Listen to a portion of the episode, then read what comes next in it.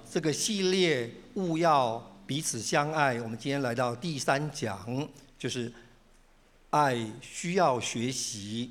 啊、呃，很高兴可以来分享这个信息。这个信息，呃，我们刚刚所读到的，就是说经文说：“求你赐我悟性，可以学习你的命令。”哦，我请问所有弟兄姊妹，就是上帝的命令，你觉得最大的命令是什么？爱神爱人，好，我们这场果然很有反应。昨天青年场都没有人理我，对，谢谢大家的支持，对。爱神爱人，是最大的命令。所以换句话说，求你赐我悟性，好让我可以学习爱。跟隔壁左右邻居说，爱需要学习。C.S. 路易斯在他的书中里面讲到一个故事，是非常有趣而且经典的。这个故事的名称叫做《菲杰特太太》。故事的一开始说。菲杰特太太死了。菲杰特太太在生前最喜欢说的一句话就是：“我都是为家人而活的。”呃从来没有人怀疑过他所说的这句话。左右邻居、所有左邻右舍也都认为菲杰特太太是一个贤妻良母。她坚持家里面一定要亲手为家人做热腾腾的三餐，即便是非常炎热的中午，她仍然。要大家吃热腾腾的菜，孩子们都希望做一点凉菜。他说不，为了你们，我满头大汗，但是我甘之如饴。你们要好好吃。他坚持家里面所有的衣服他一个人洗。其实他们的家庭经济是允许他送洗的，他说不要，他说他自己洗，一自己洗，洗完之后烫的鼻子给他们看。为了你们，你看烫得多美。如果你有一天晚一点回来的话，你一定会发现他在客厅，然后。精神萎靡的，然后看着你回来开门，哦，你回来喽，我终于可以睡觉了。菲杰特太太死了之后，家里面起了一些很微妙的变化。原本郁郁寡欢的先生变得开朗了许多，奇怪了。然后他那个那个女儿本来是体弱多病的，最近哦都常常去运动，还去骑马。还有那个从来足不出户的儿子，最近都到公园去散步，还会跟主动跟他打招呼。最奇特是他们那家那一只狗，那只狗本来都病恹恹趴在外面，不在家里面的，现在都在家里面客厅晃来晃去，摇着尾巴晃来晃去，晃来晃去，晃来晃去。教会的牧师为菲杰特太太主持丧礼的时候说：“愿菲杰特太太安息。”菲杰特太太是否安息，并不知道，但是我们可以确定的是，他的家人可以休息了。爱需要学习，所以 C.S. 路易斯在这个故事结束的时候讲了一段非常经典的话。他这样说：“如果一个人做任何事都是奉爱之名，那么爱就会变成上帝，然后就变成魔鬼，会毁了我们，也会毁了自己。神是爱，但是爱不等于神。如果我们把神无限上纲到上帝，把爱无限上纲到上帝的时候，那么就会变成非常的操控。”非常的令人窒息，爱需要学习，跟隔壁说，爱需要学习，爱需要学习，否则我们可能会营造出一个很操控而且令人窒息的环境，我们浑然不知。爱需要学习，否则我们可能变成非杰特太太，我们竟然毫无察觉。跟隔壁说，我不是非杰特太太。那重点是爱需要学习，什么是学习呢？学习不止听，而且要操练，要练习，要不断的操作，这才叫做学习。跟隔壁讲，现在不是学习，现在只有听而已，你还没开始做，这个很重要。今天要讲的传达的一个很重要的讯息，就是学习是要听，而且要操练，要实际去做。仆人这本书的作者，他讲了一个很重要的观念，他说：人性是什么？大家知道吗？人性本来是。他说：“人性本来是随地大小便。为什么？你看婴儿什么时候大便小便？什么时候？随时高兴不高兴都喷喷来喷去。对，什么是在哪里大小便？在哪里？随地，他高兴就好。他不一定在尿片上面，你不包他也照样大小便。所以他说人性原本是随地大小便的。但是我现在要请问大家所有弟兄姊妹，今天早上你是随地大小便的，请举手。”你是上厕所有去上厕所的，请举手。有人身体不是很好，肠胃不是很健康。好，谢谢。注意了，我们人性是随地大小便的，但是为什么今天在座所有几乎所有的人都去上厕所，而没有随地大小便？为什么？学习来的，操练来的，而且是不断的操练，不断的操练，操练到我们会上厕所。所以如果没有操练，没有学习，没有实际的行动，没有这个练习的过程，今天我们这个会场里面到处都是什么？你们知道吗？真的，今天之所以这么干净，是因为我们每一个人都操练在上厕所这件事情上面。所以爱需要学习，爱需要操练。爱如果没有操练，在关系当中，我们就会随地大小便，随便说话，随便表达，这是一件很恐怖的事情。关系就会充满又脏又臭，我们不喜欢在那个关系当中，所以爱需要学习。美国贝索教会的主任牧师叫做比尔·江森，我老是把他讲成比尔·盖茨。对，比尔比尔·江森说：“听到要行道，这是圣经的教导。”他说：“听到之后，如果不行道，神的话进到我们的里面来，然后你不去行道，就会像打疫苗一样，打进来之后，在里面就形成。”抗体，下一次你再听到神的话来的时候，你就会抵抗。神的话在我们的生命当中就起不了任何的作用，这是多么恐怖的一件事情！你下次如果听到不行道，下次又有神的话来的时候，你就说啊，听过了啦，有没有新鲜的？怎么老是讲这一些？神的话在我们的生命当中就没有办法起作用来祝福我们。而这样的人生到最后会变成什么样的人生呢？圣经上是这样说的，我们一起来读，一起来。所以，凡听见我这话就去行的，好比一个聪明人把房子盖在磐石上；凡听见我这话不去行的，好比一个无知的人把房子盖在沙土上。这里讲到我们的人生有两个人生，一个是磐石上的人生，一个是沙土上的人生，而关键就在哪边？去行跟不行，就是差别在这里而已。所以听到一定务必要行道，跟隔壁说，今天听完一定要好好做。要不然你们来干嘛的？听完不做，要要一个沙土的人生来干嘛？我们今天之所以愿意花时间来听神的教导，是因为人生需要改变。所以听到一定务必要行道。所以爱学习这件事情上面。要哪些学习？呃，我觉得第一个学习是要学习专注在对方的美好上。请问大家，你注意到蜜蜂跟苍蝇最大的差别在哪边？长相不一样，颜色不一样。OK，有人说跟着蜜蜂会找到花朵，跟着苍蝇会找到不是大便，怎么讲？老是讲大便，厕所。OK，好不好？好。其实大便也对了啊，跟着蜜蜂找到花朵，跟着苍蝇找到厕所，为什么结局差那么大呢？为什么？因为他们专注的不一样。苍蝇专注在哪里？专苍蝇专在脏的、臭的、腐烂的地方。它即使在一个很健康的动物上面，它不会停留在健康的地方，它一定停留在长脓、长疮的地方或者粪便的地方。这是苍蝇的特质。苍蝇如果飞过那个花园呐、即使是百花齐放，它也不会停留在花朵上面，它是飞啊飞啊飞啊飞啊飞飞飞飞飞到哪里去？花丛底下粪便的地方，然后停留在那个粪便或动物的尸体上面。蜜蜂不一样，蜜蜂专注在哪里？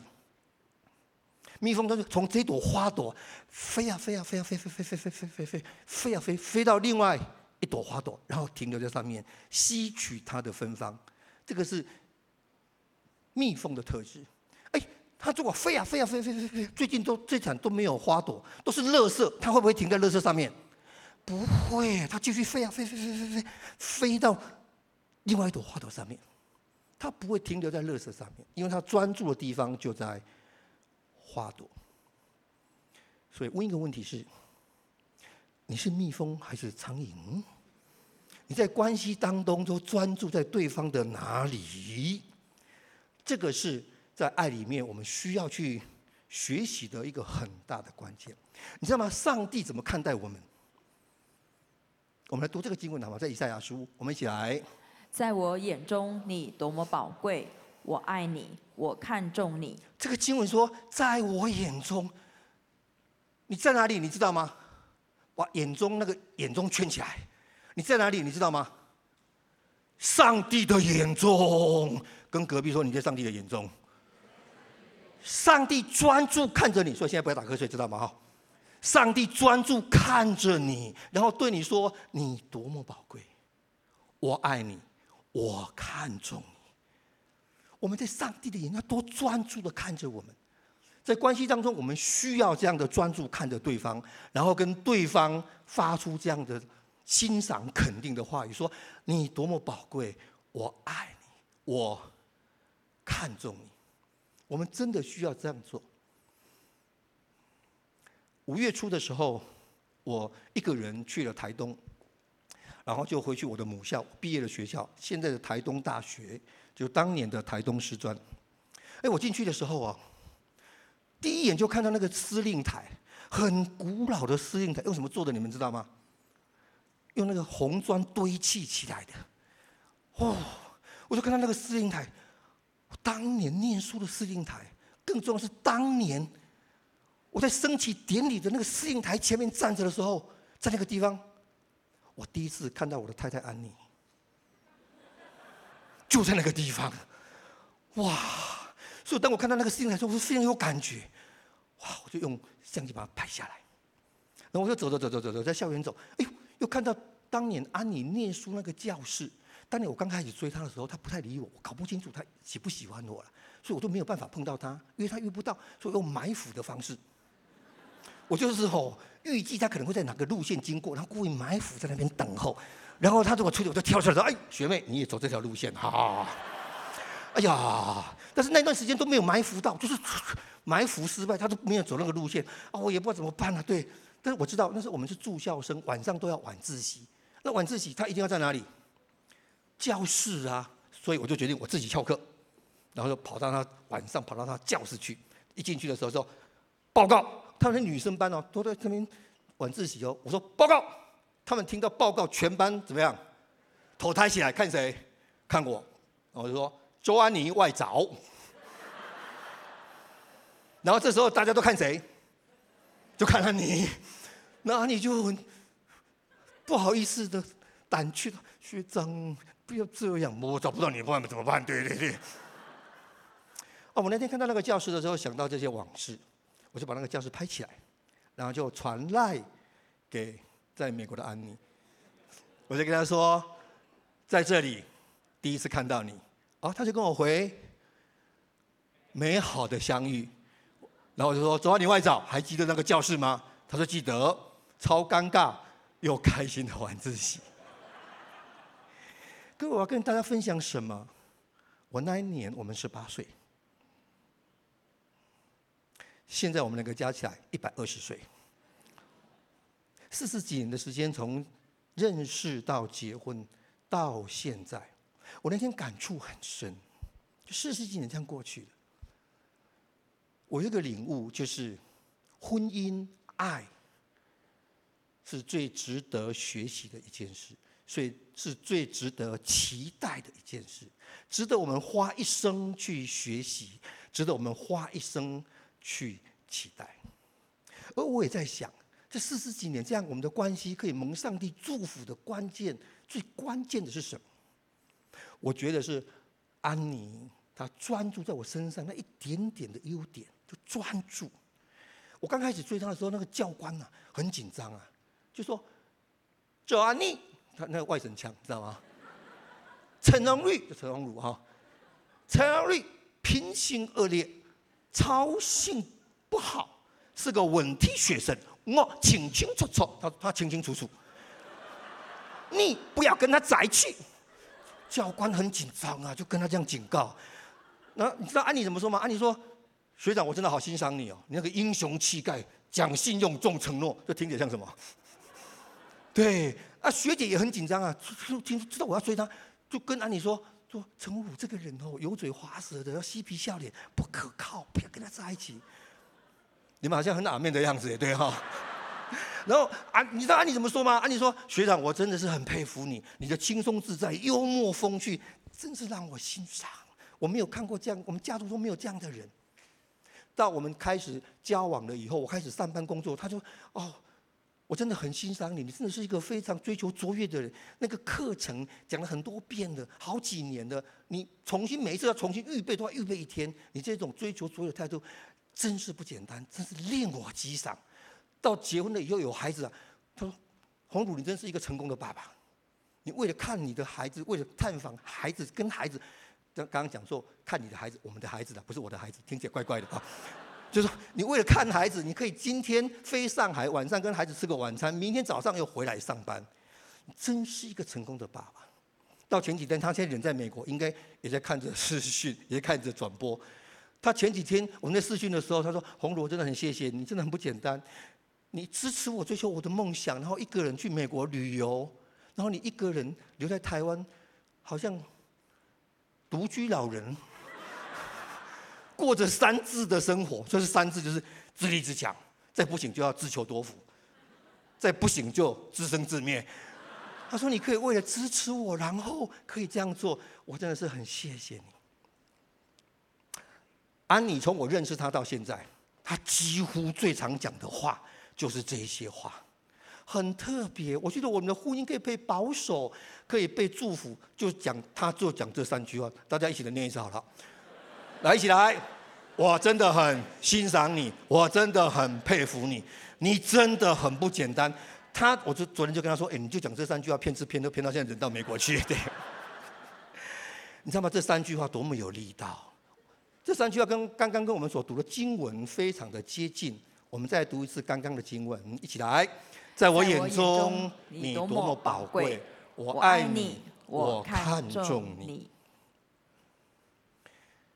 学习专注在对方的美好上面，然后就这样的勇于跟跟对方来表达。我一直觉得我的婚姻是一个神迹，对，为为什么？因为我们从认识到结婚，没有人，其实没有人看好，大家说替安妮很紧张，怎么你胆子那么大，敢嫁给这样的人？对，交往就说了，还真的嫁给他，大家都认识人都很紧张，替他捏把冷汗，而原因也是。我在还没信耶稣之前，是又抽烟又喝酒，满口脏话。最严重的是小时候，妈妈就把我的生辰八字拿去算命，那个算命的说：“哦，这是双栖部队，不是海军陆战队，是两个妻子。”他说这个八字最糟糕的是，我竟然对这句话深藏在心中，期盼美丽发生，求主赦免。对，但是你知道吗？所以这样的婚姻是很危险的。没有人祝福的，但是之所以可以蒙上帝的保守跟祝福，我觉得最关键的就是上帝使用安妮这种特质，专注、专注在这些美好小小的。我觉得我像个垃圾堆里面，他发现一些的花，然后予以专注、跟肯定、跟赞美。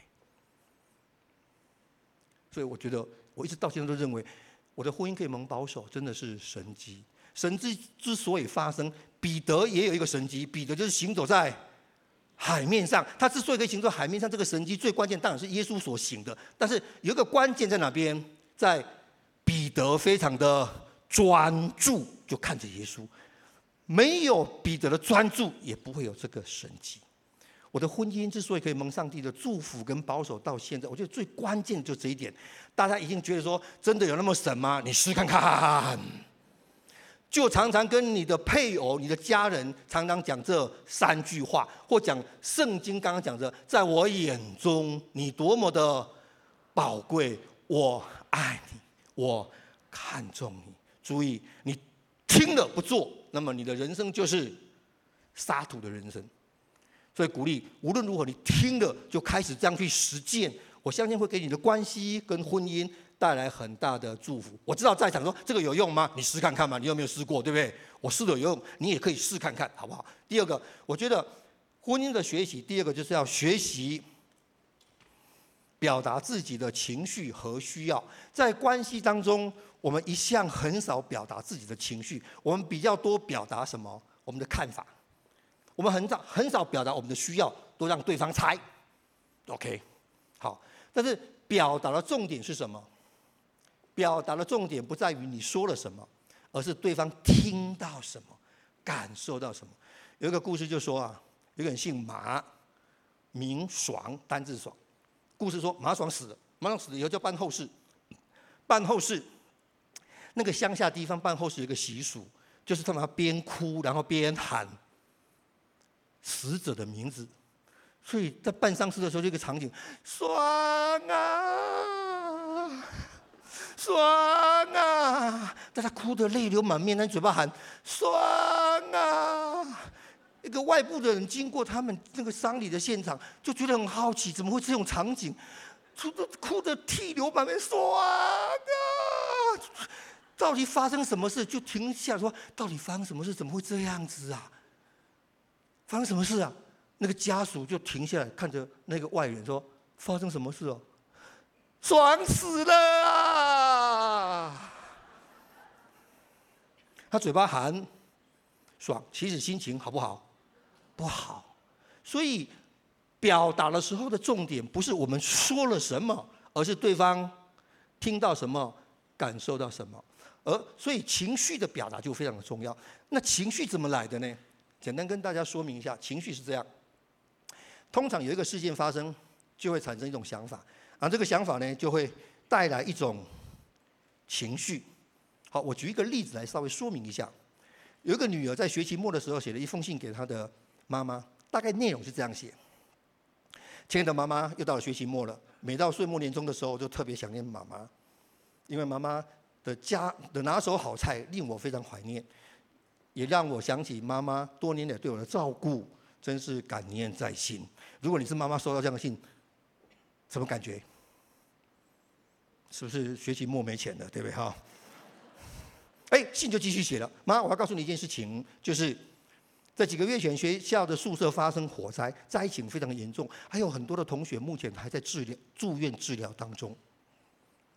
这时候你是妈妈什么心情？好，体会一下。这时候他就继续说：“哦，那我非常庆幸的是，因为老王冲进火灾现场，把我抢救出来，送到医院，然后接受治疗。”这段期间，老王非常细心的照顾我，他几乎每天自己炖鸡精，然后送去给我，然后并且陪伴我度过这一段最危险的时间。哦，妈，我忘了跟你讲，老王是学校的工友，他什么都好，细心、温柔、体贴、殷勤，他只是年纪大爸爸两岁而已。我跟妈妈说的是，妈，我恋爱了。如果没什么问题的话，在今年的元旦，我会跟老王结婚。写这封信最主要的目的，就是想要邀请妈妈来参加我的婚礼。我希望得到妈妈的祝福。各位妈妈，看到这里什么心情？我妈还有一件事情忘了跟你说，就是我怀孕了，真是一件双喜临门的事情，值得喝彩。如果没什么问题，暑假你就可以当阿妈了。信的末了就写一个 P.S. 附注，妈。刚刚所说的火灾跟老王的事情都是我杜撰的。其实真的事实是，这学期我的数学重修。妈，你会原谅我吗？请问你会原谅他的，请举手。你会原谅他的，请举手。你会原谅他，请举手。OK，谢谢，大家都举手。但是如果他一开始就告诉了妈，我这一学期数学重修，你会什么心情？骂死不负责。但是为什么一样的事情都是数学重修？他如果直接告诉你，你会心情非常的恶劣，甚至会责骂他。但是为什么看完这封信了以后，一样是数学重修，到最后你的情绪是什么？最后知道看完信那个情绪什么什么情绪？感觉到什么？轻松自在、高兴，哈哈哈哈！哦，数学重修有够好，不是嫁老王就好。大家有没有注意到关键在哪边？一样一件事情，事件是一样，但情绪截然不同，天差地别。差别在哪边？想法。所以，如果你情绪上想要拥有好想法，注意你要锻炼，常常锻炼你的想法。圣经上说，你要更新而变化，不要效法这个世界。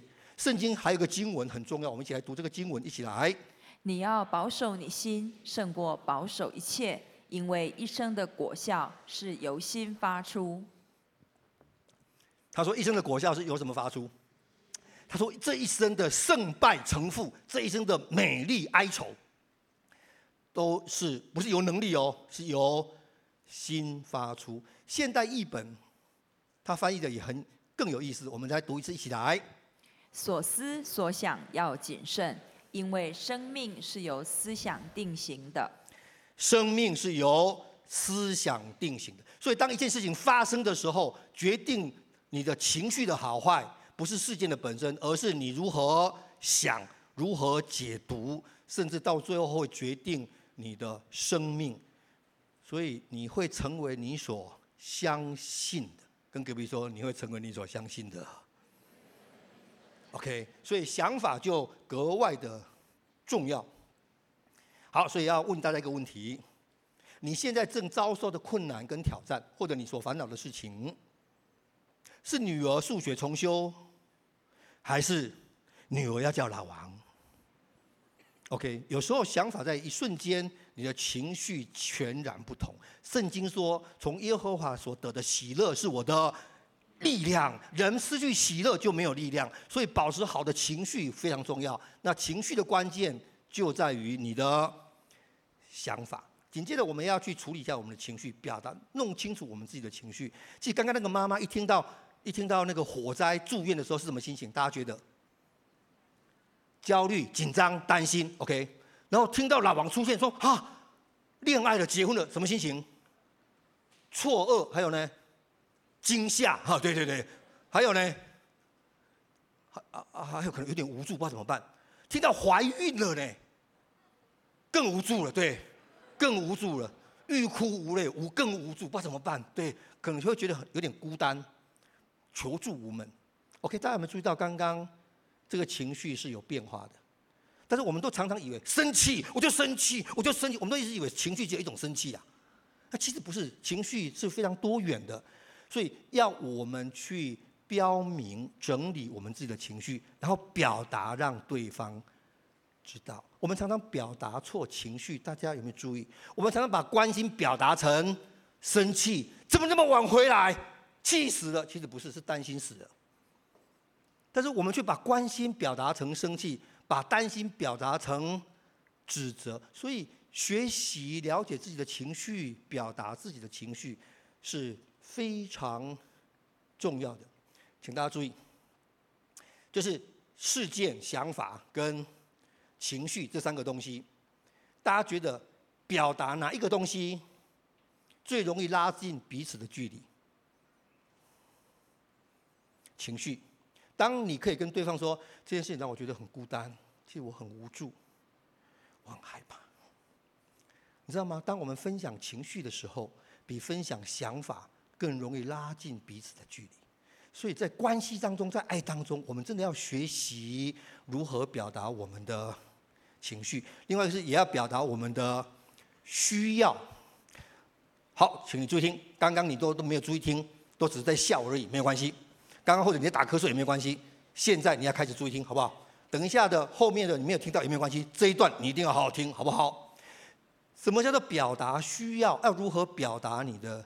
需要，重点是说你要的，而不要说你不要的。再讲一次，说你要的，而不要说你不要的。上帝希望我们表达我要什么，清楚的表达，让对方知道。我们来看圣经这个故事，好，这个经文在马可福音，我们一起来读好吗？耶稣说，一起来。耶稣说：“要我为你做什么？”瞎子说：“拉波尼，我要能看见。”耶稣那说。要我为你做什么？其实耶稣很清楚，但是为什么要问？他希望由这个瞎子口中自己说出来，说我要能看见。注意听哦，他不是说我不要这个样子，我不要赖在这里，他不是这样说。他说我要，他把我要的说出来。我们在表达的时候，常常犯了一个很严重的错，以至于关系上容易紧张。有一个太太，就是有一天看着她先生在客厅一直滑手机，一直滑手机，一直滑手机，一直滑手机，滑了这一个早上，这个太太就很生气，然后又看到外面一个老先生，然后呢，头发都白了，你知道吗？然后推了老太太的轮椅，然后那边散步。太太就说：“你不要一天到晚都滑手机，你看人家多恩爱。”先生就抬头起来看，哦，然后跟太太说：“哦，我懂了，明天我去买一个轮椅来推你好了。”去太太要什么？太太说：“我希望你陪我去散步。”但是他却说：“你不要一天到晚看手机。”请注意，表达需要的核心跟关键就在这个地方。看起来很像，其实差距非常的大。你不要说你不要一天到晚看手机，而是说我希望你陪我去散步。你不要说你不要老是迟到，而应该说。我希望你能够准时，你不要说你不要一天到晚都唠唠叨叨，而是要说，我希望当我表现好的时候，你可以多肯定我。这个是表达我们的需要，把我们的需要告诉对方，然后帮助对方成功，帮助对方来满足我的需要，让他知道我的需要，然后帮助他成为一个好先生。帮助他成为一个好太太，然后当中我也得到满足，所以我们要学习表达自己的情绪，跟学习表达自己的需要。好，第三个要学习的就是要学习修复彼此的关系。好，我们什么东西我们会修复？大家觉得会修的东西，车子丢，车子坏掉会不会修？会，会不会马上把直接把它丢掉？房子坏了就直接不要，会不会？我们会去修复的东西，都是我们看重的东西。所以重点是你看重什么？好，我们来读这一段的经文，一起来。宁可住在房顶的角上，不在宽阔的房屋与争吵的富人同住。上帝希望我们看重。关系胜过豪宅，上帝希望我们看重关系胜过地位、名声、财富，所以我们应该看重关系。重点是，这么重要的关系，有时候很容易有冲突，容易受伤。当关系如果受伤的时候怎么办？我们一定要学会修复关系的能力。跟隔壁说，你要修复关系的能力。这个非常的重要。那么修复关系的关键是什么？OK，请你要注意听喽。关系修复的关键在于，圣经有一个故事，就是小儿子的故事，浪子的故事。小儿子后来跟他的父亲关系有没有修复？修复了。他关系修复的关键在哪边呢？我们来读这个经文，一起来。我要起来到我父亲那里去，向他说。父亲，我得罪了天，又得罪了你。小儿子说：“我得罪了天，又得罪了你。”所以关系修复的第一个要素就是道歉。跟隔壁说：“你要懂得道歉。”好，这里就有一个问题了啊！再跟隔壁说：“我需要道歉。”刚刚我看到很多说，嗯，要懂得道歉。啊，讲他说：“我需要道歉。”说：“嗯，我需要道歉。”对，重点在我需要。学会道歉，这里一定很多的弟兄姊妹、来宾朋友会说：“我又不像小儿子犯了那个滔天大罪，如果将来我当然会道歉。我不一定有错啊，对啊，有时候没有错，为什么每次都要我道歉？每次都是我道歉，对，OK。哦，我们家也发生过类似这样的事情。有一天我们全家一起吃饭的时候，呃，安妮做了很多拿手菜，然后我就用筷子下去夹那个鱼，看一下，然后马上呸，哦，不新鲜，就这种表情。不不新鲜。当我讲不新鲜的时候，我们全家餐桌上鸦雀无声，空气好像凝结起来，所有动作都停止，没有人敢讲话。只有安妮说：“不新鲜吗？”然后他说什么？还好啊。这时候我就发现不对了，对对对，对，不好好处理就会吃不完，还兜着走了，对对对。我就马上立即，我们这个经过训练的，我们这个不是随地大小便的，知道哈？对，我们就说，安妮，我错了，请你原谅我。刚刚这个事情我没有表达好，没有处理好，是我的错，请你原谅我。哎，他觉得怎么样？我就这样说。我的儿子在旁边，他就讲话说：“爸，你又没有错，你为什么要道歉？”对，看不下去啊，你知道吗？鱼确实不新鲜啊，我们都不敢讲，只是你比较勇敢而已啊。对，你为什么要道歉？对，我就在餐桌上，我就跟儿子说：“儿子，爸爸刚刚跟妈妈道歉，不是因为错而道歉，是因为爱。爸爸爱妈妈，爸爸看重这个关系。”确实，爸爸的表达方式也不得体，所以爸爸跟妈妈道歉。这时候我就说：“安妮，你可以原谅我吗？”安妮说：“嗯。”说三次对不起，对不起，对不起，对不起。我们继续快乐吃饭。OK，道歉很重要，修复关系的第一要素就是道歉。道歉很重要哦，请注意听喽，请注意听，请注意听。道歉你要注意一些事情，否则可能越道歉事情越复杂，道越道歉，然后问题越大。有没有这种经验？有。所以道歉第一个注意的是，你一定不要说对方有错。对不起啊，对我刚刚表达不好啊。其实那个鱼你买新鲜一点就好了嘛。哎，我们是常这样子啊。要不是你先说我妈妈讲话尖酸刻薄，我怎么会骂你弟弟永远都没有出息？这样的道歉前功尽弃，完全没有效果，就衍生一场另外的战争又出来了。OK，所以道歉的时候，第一个千万不要说对方也有错；第二个，请注意哦，第二个不要说如果，如果我让你不高兴，请你原谅；如果我有冒犯到你，我跟你说对不起。如果想想看，如果那个小儿子回来跟爸爸说：“爸爸，如果我得罪了天，如果我得罪了你。”你是爸爸，你会什么反应？再回去猪圈好好祷告一下。所以道歉的时候，第一个不要说对方也有错；第二个就是为你自己该负的责任来道歉。对方有错没有关系，对方也有责任，但我们为我们一个 percent 的错误来道歉。既然要道歉，就不要说对方有错；既然要道歉，就不要说如果。所以应该怎么说？就勇敢承担责任，说。我错了，请你原谅我。跟隔壁说，我错了，请你原谅我。哎，有的人真的不说呢。对对对对，这边都不能练习的，回去真的事情怎么能够？刚刚讲，如果只听而不做，不练习，那个人生就会建筑在沙土上。来，再给大家一次机会，跟隔壁说，我错了，请你原谅我。我们要好好操练，否则今天就白来了。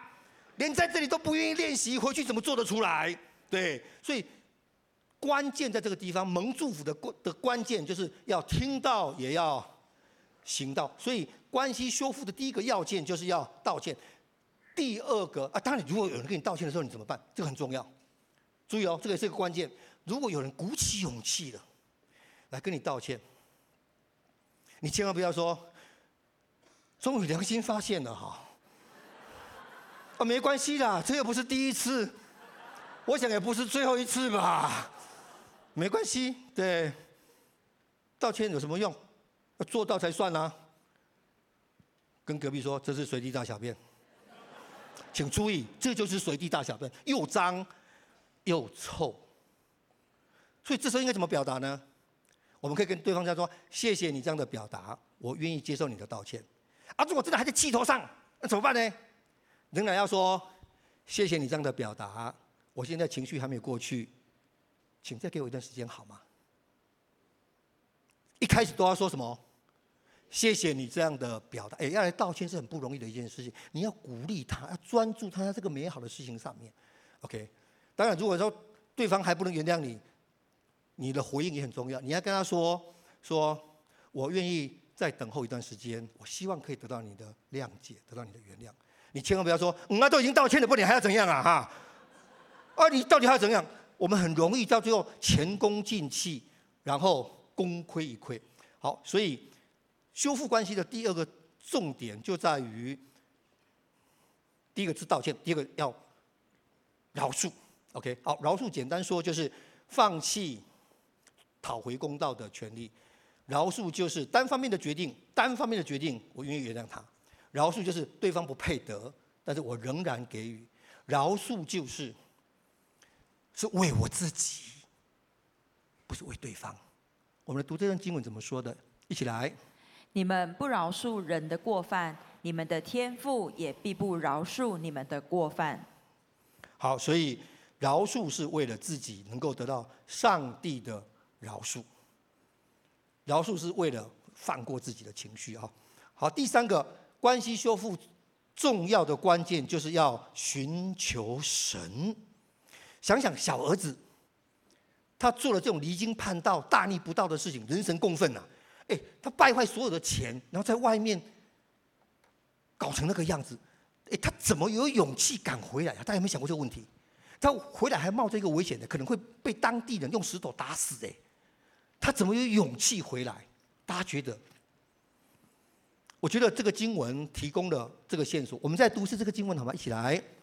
我要起来到我父亲那里去，向他说：“父亲，我得罪了天，又得罪了你。”他说：“我得罪了天，所以我相信小儿子是寻求神的，他是祷告神的，所以他才发觉说啊，我得罪了上帝了。也因为这样的察觉，他寻求神，所以才有勇气跟能力回来修复关系。所以修复关系，除了道歉跟饶恕，寻求神是非常关键的。哦，我的儿子在小学六年级进入青春期的时候。”他那时候就开始有一些脱序的行为，比方说他会偷改成绩，七十六会改成九十六，然后会偷盖章，自己偷签名，然后到最后会偷钱，会打架，会说谎，他一天到晚都惹了很多的麻烦。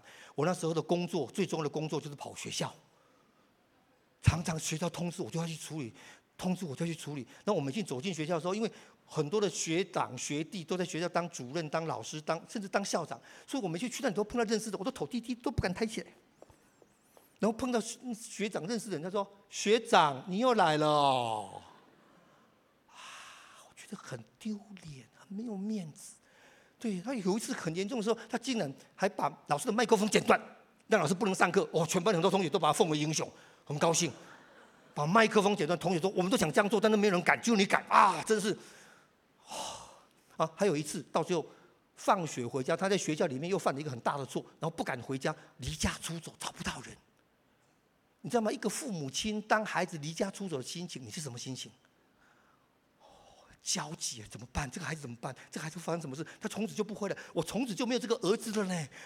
我很焦虑，但是知道吗？我在那个瞬间，我竟然有个念头，我竟然有个念头浮上说：如果他从此都不回来。也不见得是一件坏事。求主赦免我，我真的那时候真的那样想，因为我真的很无助，一个非常失败的父亲，无助，不知道怎么办？怎么家里面会出这种人？这是我们家的羞辱。我们家什么都好，就这个孩子这样子。后来也没有办法，不知道怎么办，就只能寻求神祷告，不但祷告，而且继续祷告。祷告事情有没有改善？一开始有没有改善啊？有没有？没有。我们家。到晚上都很紧张，都很怕电话响，什么家长打来的、学校打来的、呃学生打来的。哦，今天如果电话没有响，就是平安夜。锵又响了，锵响了，电话接起来说：“哦，我找陈佩瑞，哦，把他名字讲出来，叫大儿子啊，大儿子，我找你们大儿子。”我说：“哦，什么事？哦，我要跟他要钱，要多少钱？一千六。哇，他跟你借一千六吗？没有，借一一百块。为什么变一千六？他说第一天没还变。”两百，第二天没还变四百，再变八百，今天是一千六。你看，所以我们的关系虽然我祷告了，但是还没有变好。我们的关系恶劣到简直是已经形同陌路。我能怎么办呢？只能继续祷告。我足足祷告了将近七个月的时间，每一天几乎没有没有中断，每天大概早上都花二十分钟到三十分钟禁食祷告，这样祷告七个月。七个月过后的一天。我印象非常深刻，那个是一个礼拜六的下午，我就坐在他的房间的对面的一个房间，我就坐在那个地方默想神。结果我那天充满感恩，我说神，真是谢谢你，谢谢你眷顾我，你祝福我的身体。我以前又抽烟又喝酒，如果现在你看我烟戒掉，谢谢你保守我健康。哇，神谢谢你，谢谢你保守我的家，保守我的事业，保守我这个家。我这个家其实很好的，除了他以外，真的。我说神啊，谢谢你。你知道吗？有个神跟我说，你为什么可以蒙受这么多的祝福？你知道为什么吗？我说为什么？因为我很认真，我爱家，我认真工作啊。说很多人也这样，但是没有得到这样的祝福啊。你为什么可以得到这样的祝福？你知道吗？哎，我说为什么哈？哎，为什么哈？啊，我想起来了，因为我信耶稣，我信耶稣就把烟戒掉，把酒戒掉，从此不成为工作狂，你知道吗？然后就因为这样，整个生命就不一样了。现在也比较少讲脏话了。对，是因为信耶稣的关系，你知道吗？当我想到这里的时候，那个声音就说：“那你为什么会信耶稣呢？”哎，为什么会信耶稣啊？为什么信耶稣？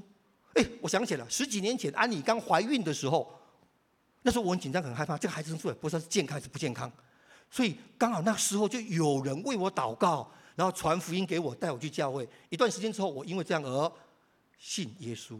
你知道吗？当我想到这里的时候，我为什么会得到身体、家庭、工作的祝福？是因为信耶稣。为什么信耶稣呢？是因为谁？因为我儿子哎，因为那个儿子哎，啊，你知道吗？就在那个瞬间，我一直认为这个孩子是我的羞辱，但是那个瞬间，好像上帝对我说：“这个孩子是你的。”祝福，而且是你最大的祝福。不但是你的祝福，也是你们整个家的祝福，甚至是你们家族的祝福。当我这样的领受的时候，我就起立，然后转头回去儿子房间，我就把这一段刚刚领受跟儿子说：“儿子，你是爸爸的祝福，谢谢你，谢谢你带给爸爸这么大的祝福，儿子。”爸爸，谢谢你。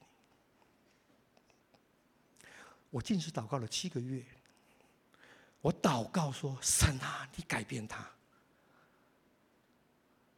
神却改变了我，好不好？我们低头来祷告。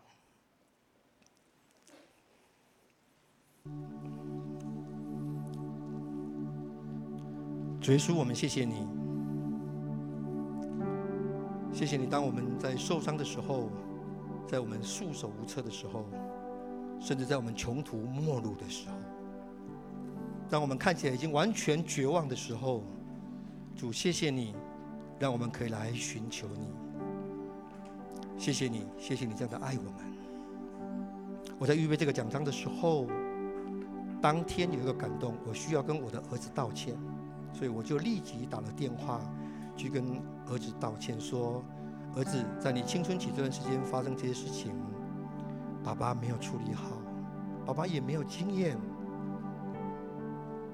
爸爸给你道歉，请你原谅爸爸。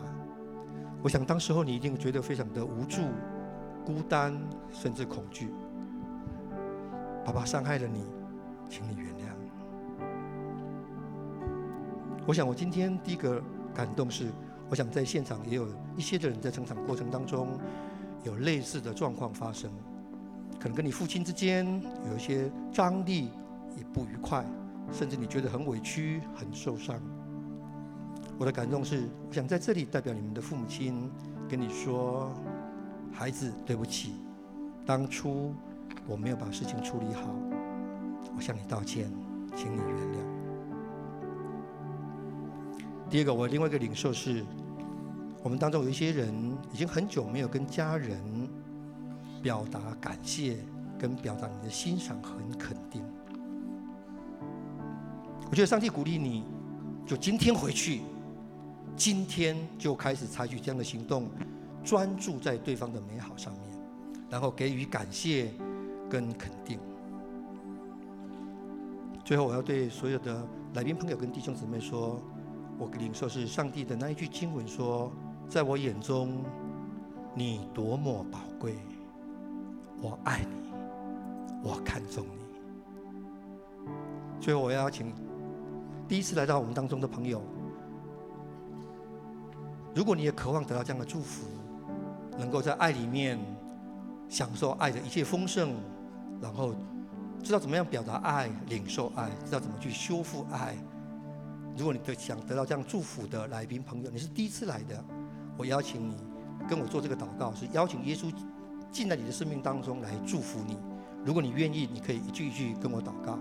亲爱的主耶稣，亲爱的主耶稣，我现在要打开我的心，我现在要打开我的心，邀请你进来，邀请你进来，成为我生命的主，成为我生命的主，成为我的救主，成为我的救主，带领我的一生，带领我的一生，活在爱当中，活在爱当中，奉主耶稣基督的名祷告，奉主耶稣基督的名祷告，阿门。阿门。如果你刚刚做了这个祷告，非常恭喜你，也欢迎你花时间更多来认识这位上帝。我们从座位上站起来，我们一起来敬拜神。你和我是天赋爱的创造，每个人有最美的梦想，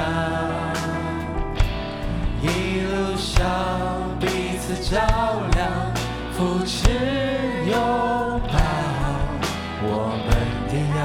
让世界不一样。你和我是天赋爱的创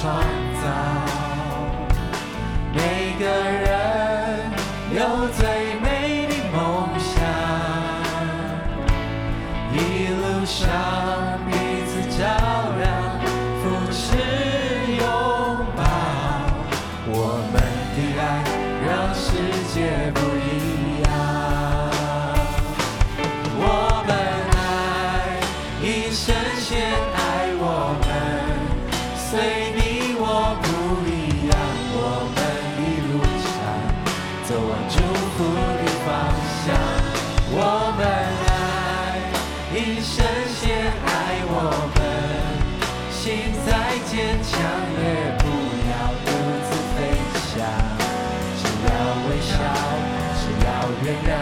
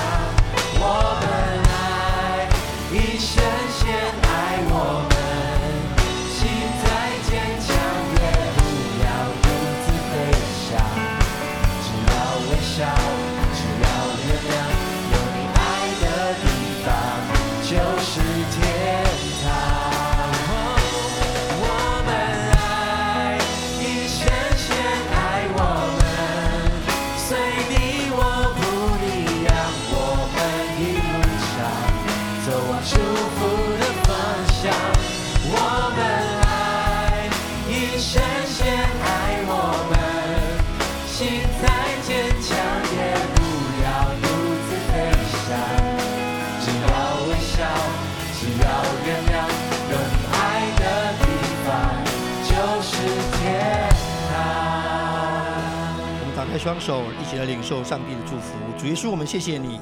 你说有爱的地方就是天堂，帮助我们可以学习爱，让我们不仅听，更让我们也去做。不仅听到，更且行道，落实在我们的生活当中，可以让我们学习爱，活出爱，给出爱。奉耶稣基督的名祷告，阿门。